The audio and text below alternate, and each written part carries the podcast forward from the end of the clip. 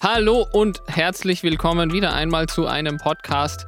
Äh, The Meech, MJ Deech ist am Start, genauso Hi. wie David the Paid Intern. Ähm, kurzes Update für die Leute, die den letzten Podcast gehört haben, nichts Neues, aber ich werde jetzt auch bezahlt, was ganz nice ist. ähm, eh schon länger. so ist dann auch nicht. Ähm, wir haben letzte Woche einen Podcast aufgenommen, in Wirklichkeit für uns vor zehn Minuten. Äh, kleiner Spoiler, wie das hier so abläuft. Aber ähm, wir wollten heute einfach mal wirklich ein bisschen Value geben. Äh, wie schon beim letzten Mal gesagt, länger keine Podcasts. Muss sich wieder ändern von unserer Seite aus gesehen. Ähm, und deswegen heute Vollgas, Value, Value, Value. Yes. Ähm, Super. genau. Ähm, die letzte Folge war über Websites, brauchen Musiker Webseiten, brauchen Musikschaffende Websites. Ähm, sehr interessantes Thema, finde ich. Kann man viel Geld dabei verschwenden. ähm, und deswegen äh, auf jeden Fall anhören. Äh, auf Apple Podcasts, lasst einen Kommentar da, ein Rating, ähm, dass wir die, die Scheiße wieder nach oben bekommen. Ähm, aber heute, jetzt, worum geht's, Meech? Worum geht's? Ich weiß nicht, worum es geht, weil äh, letzte ah. Woche habe ich ja das Thema vorbereitet und äh, du wusstest vorher nicht Bescheid und diese Woche hast du genau. vorbereitet und ich weiß nicht Bescheid. Also ich bin schon sehr gespannt, mit was für ein Thema du gleich um die Ecke kommst, weil bei dir kann das wirklich alles sein. bei mir kann es vieles sein. Ähm, Topfpflanzen, was findest du an denen geil? Nee, ähm, und zwar, das ist jetzt nicht mehr tagesaktuell, ist mir persönlich aber egal, weil ich glaube, ähm, dass dieses Thema, das ich gleich ansprechen werde, ähm, einfach nur noch relevanter wird über die nächsten Jahre für Produzenten, für Labels, für Musikverleger, für Artists, Independent oder Gesigned, eigentlich ganz egal.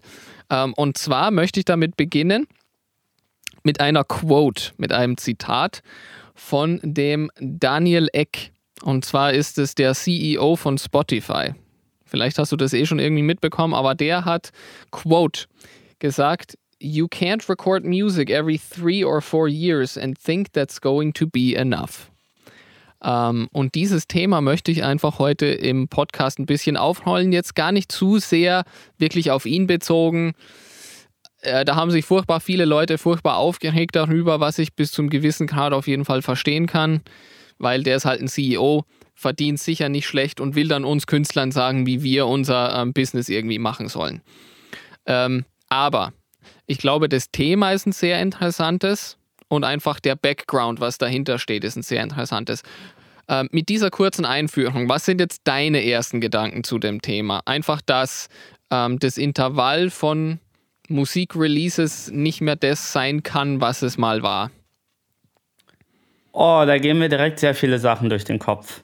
Also einerseits geht mm. mir durch den Kopf, jawohl, er hat vollkommen recht, die Welt ist oder die Internetwelt ist viel schnelllebiger geworden, die Art und Weise, äh, wo wir Musik hören, wie wir Musik hören, ja. wo Musik überall präsent ist, hat sich in den letzten zehn Jahren so stark gewandelt wie wahrscheinlich davor überhaupt nicht. Wobei schwierig zu sagen, aber äh, für mich auf jeden Fall sagen, hat ja. sich halt äh, mega krass entwickelt, dass ich auf einmal die Musik nicht nur auf meinem Kassettenrekorder MP3-Player habe, sondern tatsächlich auf meinem Handy und überall abrufbar, auch wenn ich gerade kein Netz habe durch die Offline-Funktion. Andererseits ähm, denke ich so, oh nein, wie kann man denn sagen, ähm, dass sich durch die Art und Weise, wie man Musik hört, jetzt das verändern muss, was der Künstler denn ausdrücken möchte. Natürlich hat mhm. ein Künstler, der die Intention hat,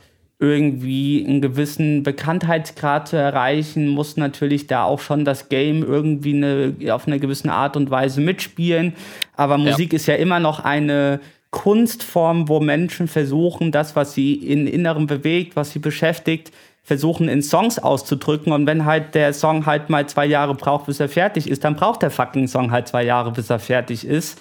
Aber ähm, das sind so gerade diese zwei Pole, die bei mir aufgeploppt sind, als ich das, ja, als du das gerade so gehört hast.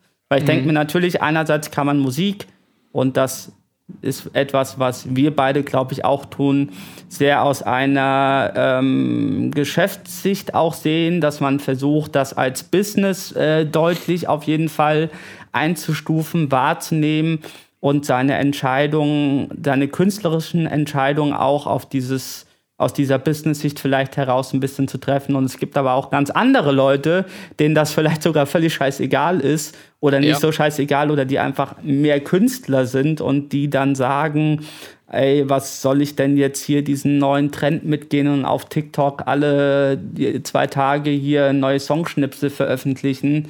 Ich mache das gefälligst so, wie ich das immer habe. Ich setze mich mit einem Zettel und Stiftpapier ganz alleine irgendwo hin in die Natur und bastel meinen Song zusammen und zeige euch den dann, wenn der halt irgendwie fertig ist und nicht äh, schon die ersten paar Zeilen, die mir so in den Kopf kommen, direkt auf Instagram zu posten. Ähm, die das Ganze dann, für die die Entstehung von so einem Song vielleicht eine sehr intime Sache halt so ist. Und das sind, glaube ich, so zwei Art Leute, die bei dieser Aussage aufeinander, aufeinandertreffen, würde ich mal behaupten. Ich glaube, das ist schon mal ähm, ein sehr guter Kontrast den wir hier irgendwie ansprechen. Ähm, es ist auch immer, immer schwer, irgendwie so meine oder so ein bisschen persönliche Vorlieben und Meinungen ähm, zu, von dem zu trennen, wie man es dann irgendwie so objektiv sehen sollte, vielleicht jetzt in, in, in dem Fall. Weil ähm, es, es gibt dann halt auch so die Kategorie von Leuten, die sagen, okay, das System hat ein Problem. Und das ganze System, so wie es aufgebaut ist, gehört reformiert auf irgendeine Art und Weise. Das verstehe ich auch und ich finde es echt cool, wenn sich jemand wirklich dafür einsetzt. Ähm, aus meiner Sicht gesehen, ich werde das System nicht verändern. Das ist jetzt wirklich nur ganz mal meine persönliche Meinung dazu. Ich werde das System jetzt nicht verändern, so wie es ist. Spotify ist halt zurzeit mal der Marktführer, wenn es äh, zum Music Distribution kommt, kann man, glaube ich, jetzt so sagen. Ja. Ähm, und innerhalb von diesem System kann man bzw. muss man halt schauen, wie man das System für sich irgendwie am besten arbeiten lässt. Und da gibt, da bin ich ganz auf deiner Seite, da gibt es das ganze Spektrum von Musik ist ein reines Business für mich. Ich mache alles nur ähm, gezielt auf was funktioniert, wie funktioniert, wie kann ich es weiter optimieren, bis hin zu, ich mache das rein künstlerisch und nichts anderes interessiert mich.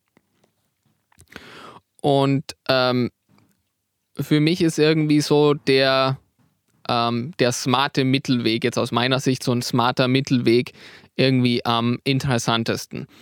Weil auf der einen Seite ist man halt an das Medium Streaming irgendwo gebunden ähm, wenn man jetzt nicht gerade Klassik macht oder Schlager, würde ich jetzt mal sagen, wo CD-Verkäufe noch relativ viel ähm, Revenue ausmachen ja. oder, oder ein Share ausmachen. Aber wenn man jetzt irgendwie so in Popmusik, Hip-Hop, ähm, keine Ahnung, Instrumental-Musik unterwegs ist, ist Streaming einfach das Medium of the day, of the decade wahrscheinlich. Ähm, und innerhalb von diesem System gibt es halt so Parameter, die man sich irgendwie zurechtlegen kann, beziehungsweise sollte. Das ist auf einer Seite mal die, die künstlerische Freiheit, die meiner Meinung nach über die Jahre größer geworden ist.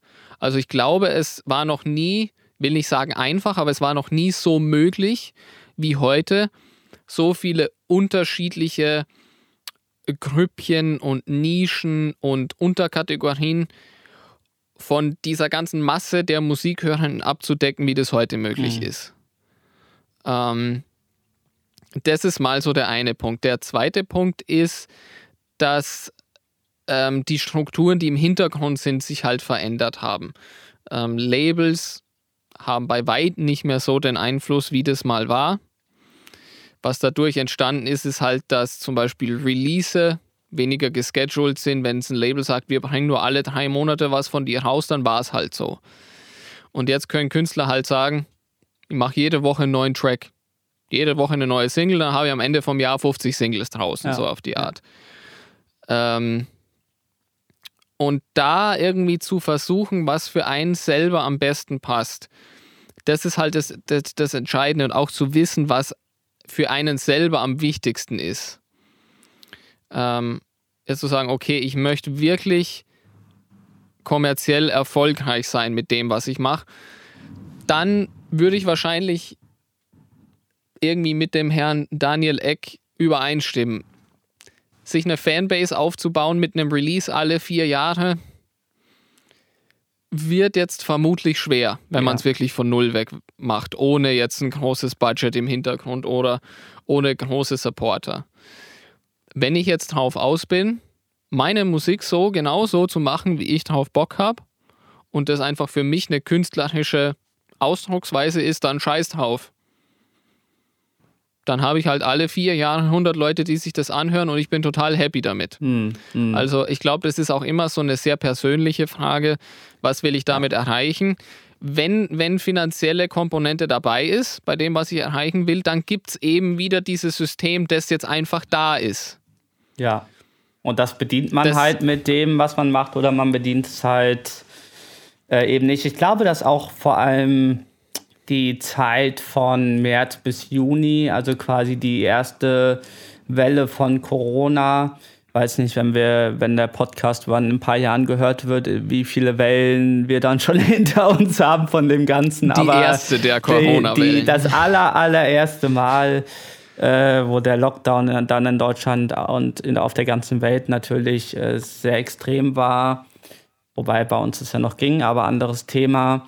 Ähm, dass da auf einmal auch so viele Leute, die vielleicht das ganze Thema auch noch traditioneller behandelt haben und auch ihre ja. Releases und ähm, ja. wie sie ihr Musikbusiness eben fahren, oder generell jeder, der im Musikbusiness unterwegs war, wurde auf einmal wachgerüttelt und hat gemerkt, oh, warte mal, hier ist ein, eine ganz große Sache im, im Gange. Wir können gar nicht mehr unser Künstlerleben so weiter fortführen in dem Sinne, wie es gerade läuft, weil wir keine Touren machen können. Wir können äh, die Fans nicht sehen, die Leute kaufen vielleicht weniger ein, weil Kurzarbeit, das Geld ist knapp und ähm, die mhm. Streaming-Zahlen gehen vielleicht auch erst irgendwie hoch und dann wieder runter, weil viel weniger Leute zur Arbeit fahren, dabei viel weniger Musik hören, dadurch die Streaming-Einnahmen einbrechen. Da habe ich mal tatsächlich eine Statistik gesehen, dass die Streaming-Zahlen zurückgegangen sind, weil die Leute nicht mehr zur Arbeit gefahren sind und währenddessen Musik gestreamt haben. Richtig krass. Kann mir gut vorstellen, dass das bei Podcasts ein ähnliches Thema war.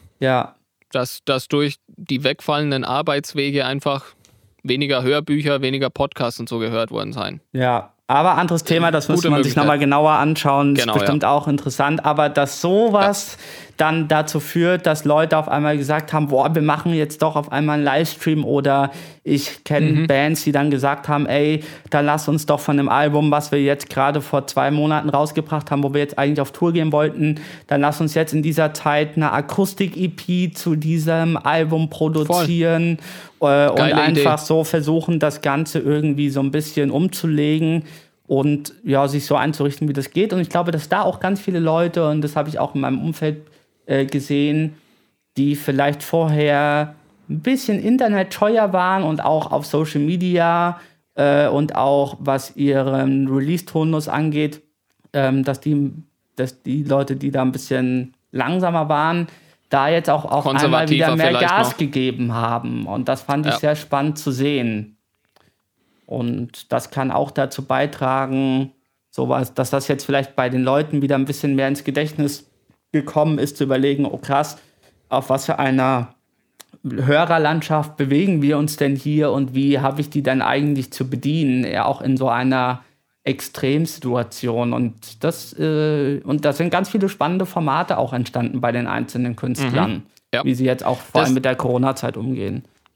Das, das Interessante ist jetzt, glaube ich, so, ähm, oder wir sind jetzt schon in einer sehr interessanten Zeit, wo viele Länder einfach aus dieser ersten Corona-Welle wieder rauskommen oder rausgekommen sind und man schön langsam sieht, ähm, wie vieles von dem, was wirklich gute, innovative Ideen waren, meiner Meinung nach, wie das schön langsam auch wieder so ein bisschen ausfadet. Mhm. Ähm, und ich glaube, dass, dass das ein großer Fehler ist, jetzt zu glauben, dass, okay, Corona ist jetzt vorbei und alles wird wieder so, wie es vorher war. Ja, nee, das.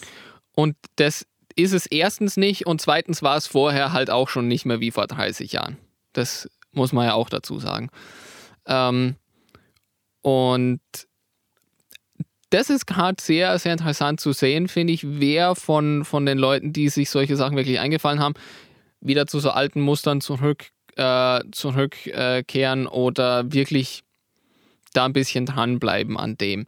Ähm, jetzt nochmal, es, es gibt da 100 Themen, über die wir uns jetzt irgendwie unterhalten können in ja. dem Zusammenhang. Ja. Das ist ja wahnsinnig weitreichend. By the way, auch hier wieder, bitte um Feedback. Wie immer, interessiert euch das Thema? Ja, nein, auf was sollen wir irgendwie näher eingehen? Ähm, vielleicht gibt es jemanden von euch, den äh, dieses Thema wahnsinnig interessiert, mit uns mal einen Call machen will oder so. Wir sind echt für vieles und für alles offen. Ja. Ähm, einfach Instagram, Facebook, ähm, TikTok, alles. Wir sind äh, immer auf irgendeinem Channel erreichbar. Nur by the way. Ähm, auf das, was ich noch ein bisschen näher eingehen will, ist Storytelling. Weil ich glaube, dass man ein Release-Schedule auch nicht mehr so sehen muss wie vor 30 Jahren, dass man sagt, okay, ich bringe jetzt jede Woche eine Single raus, so eine klassische Single mit so einem, wir machen jetzt vier Wochen lang Promotion, dann gibt es den Single-Release und einen Monat später kommt das Album, wo die Single drauf ist. Sondern, dass man zum Beispiel auch über vier Wochen hinweg ähm, die Story hinter einem Song aufbereiten kann. Am Anfang gab es ein Akustikcover schon mal auf meiner Instagram-Story, das haben nur meine Fans gesehen. Dann gab es irgendwann einen Instagram-Post mit einer Minute lang. Und da habe ich irgendwie Feedback gehört, dass der Chorus geil ist, aber der Vers irgendwie scheiße ist.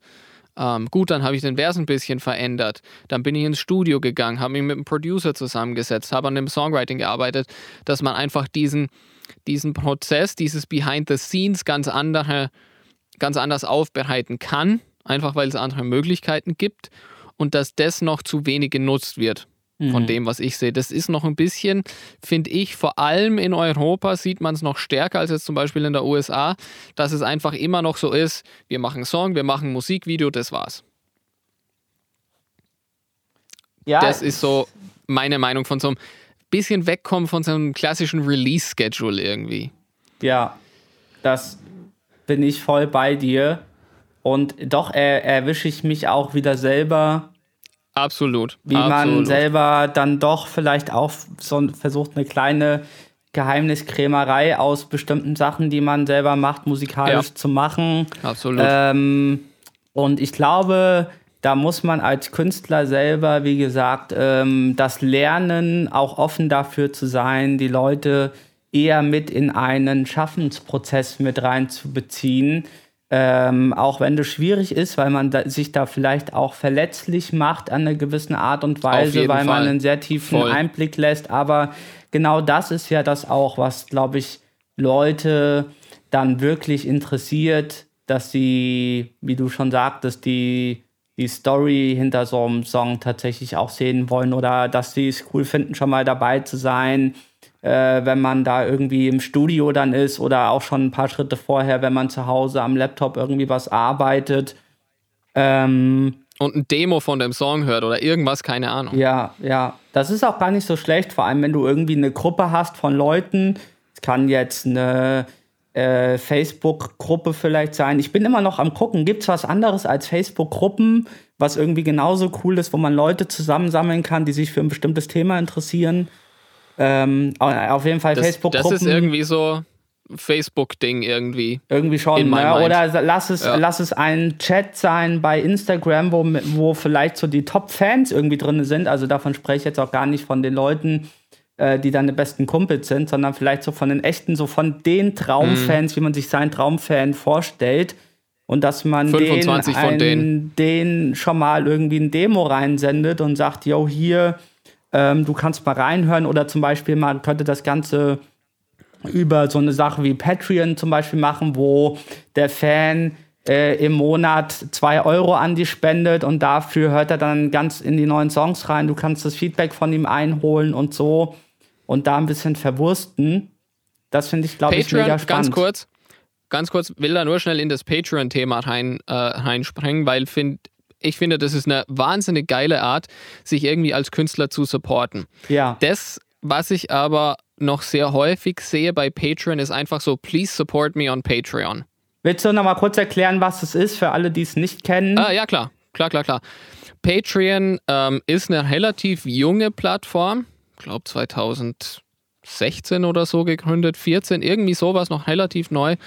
Ähm, das hat angefangen, soweit ich weiß, als ähm, eine Spendenplattform, wo man einfach gesagt hat, ich unterstütze jetzt einen Künstler mit 1, 5, 10 Dollar im Monat. Ähm, hat sich dann über die Jahre irgendwie so weiterentwickelt zu einer wirklichen Transition-Plattform, wo man sagt, ich bezahle 1 Euro, unterstütze den Künstler, ich zahle 5 Euro und bekomme jeden Monat einen Sticker. Ich bezahle 10 Euro und bekomme äh, jedes Monat Exclusive Content plus einen Sticker äh, plus keine Ahnung irgendwas anderes. Also ich bezahle 20 Dollar, bekomme eine Tasse. Ähm, und genau dahin ist der, der Punkt, an dem ich gerade dran war, irgendwie, ähm, ich finde, bei Patreon ist es wichtig, dass auf irgendeine Art und Weise eine Transaction da ist. Weil einfach nur zu sagen, so please support me on my Patreon, kann ich auch gleich irgendwie einen PayPal-Link posten. Ja, ja. Oder ein Venmo. Ähm, wenn man da aber wirklich irgendwie herausfindet, was ist wichtig für, für meine Fanbase, sei das jetzt Behind-the-Scenes-Content oder die finden meine T-Shirts, die ich mache, voll geil. Und wir bekommen jetzt jedes, jedes Monat ein geiles T-Shirt mit einem geilen neuen Design drauf. Dann glaube ich, kann man Patreon wirklich sehr gut verwenden als Künstler. Aber da sind wir halt auch wieder an dem Punkt. Reicht es meinen Fans dann, wenn ich jedes Jahr einen Song release? Vielleicht ja. Wenn ich Beyoncé bin, wahrscheinlich, ja. Ja. Wenn ich jetzt irgendwie up and coming, bisschen neuer Künstler bin, könnte ich mir vorstellen, dass das schwer wird. Ja. So, auch wenn ich an eine Band denke, wie früher Linkin Park, wenn die halt alle anderthalb Jahre ihr Album, ein Album rausgebracht haben oder so, dann war das überhaupt gar kein Thema. Die waren eh so viel live unterwegs, aber Easy. das ist natürlich auch eine völlige Ausnahme, sage ich jetzt mal, bis man es oder ne, bis man es dahin schafft zu so einem Namen. Ähm, und ganz, ja. wenn man mal auf so einem Thema sind, dann werden die Regeln wieder auch, finde ich, ein bisschen anders. Ja. Klar ist genau. das Internet noch da, aber dann kann man zum Beispiel halt auch sowas wie Beyoncé 2013, Self-Titled-Album oder ähm, Billie Eilish Future oder Taylor Swift mit, mit Folklore machen. Hey, hier ist ein Album, hört es euch an. Ja. Ohne Promotion, ohne irgendwas, ja. Surprise-Album, das ist jetzt einfach da. Ja. Weil da Taylor Swift hat halt eine Fanbase, wie es nur sehr wenige Leute auf diesem Planeten haben. Und klar wird das Album gestreamt. Und natürlich gucken sich die Leute das Musikvideo an. Eh klar. Ja. Aber das, wenn man sich das als Standard nimmt, und das höre hör ich auch irgendwie öfter von Künstlern so, ja, aber die hat das so gemacht. So, eh, das ist auch schön, dass die das so machen kann. Gut für sie. Aber da, da sind wir halt noch in einer anderen Größenordnung. Ja. Und wenn ich jetzt als Künstler ohne wirkliche Fanbase oder mit einer kleinen Fangemeinde ein Surprise-Album rausbringe, dann ist es für meine kleine Fangemeinde sicher geil. Surprise-Album nur für euch. Cool. Ähm, da ist halt wieder die Frage, okay, so reichweitentechnisch, wie lange habe ich gebraucht für das Album? Was für eine Reichweite erziele ich dann mit dem ganzen Arbeitsaufwand und so? Das ist halt eine andere Kategorie, meiner Meinung nach. Mm, mm es ist sowieso ja auch für die jüngeren Künstler oder für Künstler, die nicht so bekannt sind, ist es ja eh eine lukrative Sache, würde ich jetzt einfach mal so behaupten, zu sagen, man macht eh mehr Single-Releases erstmal als Album-Releases, weil ja. genau in der Zeit, wo du irgendwie zehn Songs zusammengeschraubt hast für ein Album, die dann mit einem Wumms raushaust, dann mache ich lieber zehn kleine Puh. Veröffentlichungen, wo man immer wieder neu die Leute dran erinnern kann, jo, und es gibt was Neues, und es gibt was Neues, und es gibt was Neues. Ist äh, viel spannender genau. am Anfang, als zu sagen, yo, hier ist mein Album, und dann war es das. Boom, zwölf Songs. zwölf ja. Songs, irgendwie genau.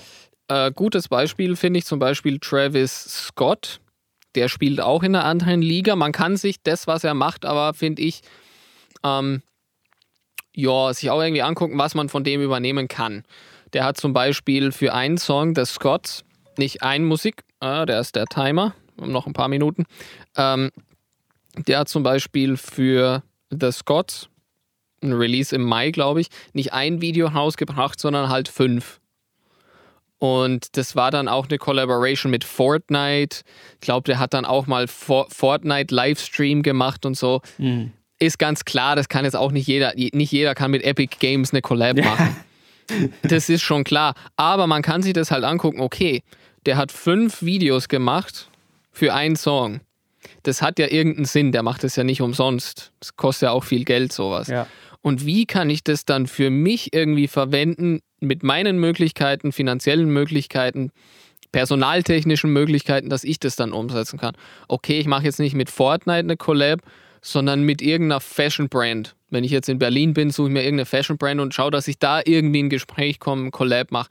Also da gibt es schon Möglichkeiten, wie man sich diese Konzepte irgendwie auch für sich selber ähm, zu Nutzen machen kann, sage ich jetzt mal. Mm, Dazu gehört jetzt, und das ist irgendwie jetzt so mein Abschlussstatement, eine gewisse, eine gewisse Aufgeschlossenheit. Also ich, ich glaube, was man schon irgendwie aus dieser Quote von dem Herrn äh, Daniel Eck rausnehmen kann, ist, dass sich sehr viel verändert hat. Dass man das über die Corona-Zeit gesehen noch viel, viel stärker gemerkt hat. Dass das einfach vielen Musikern wirklich voll ins Gesicht gefallen ist was da gerade so passiert und dass es einem wenig Gutes tut, meine eigene Meinung, sich da wirklich komplett dagegen zu stellen. Mhm. Man muss immer Wege finden, wie man das für sich selber dann umsetzen kann, ähm, was für einen selber einfach okay ist. Grenzen zu haben ist immer wichtig, finde ich. Sag, ich mache jetzt nicht jeden Tag einen neuen Song weil ich gehe halt die Woche 40 Stunden arbeiten. Mhm. Dann mache ich halt jede, jeden Monat einen neuen Song oder sowas. Ähm, aber sich da von vornherein entgegenzustellen und sagen, ey, Spotify ist scheiße und das ist alles schlecht, ist meiner Meinung nach ein bisschen die falsche Herangehensweise. Ja. Ja. Das wäre. Wie Marc schon mal so schön gesagt hat, jeden Tag ein Beat. Output, Output, Output. Output, Output. Auf Output. jeden Fall. Ähm, ja, das ist ja schon mal ein schönes Abschlussstatement, sage ich jetzt mal. Output, Output, Output. Ähm, Nochmal bitte gerne um Feedback. Äh, seid ihr unserer Meinung?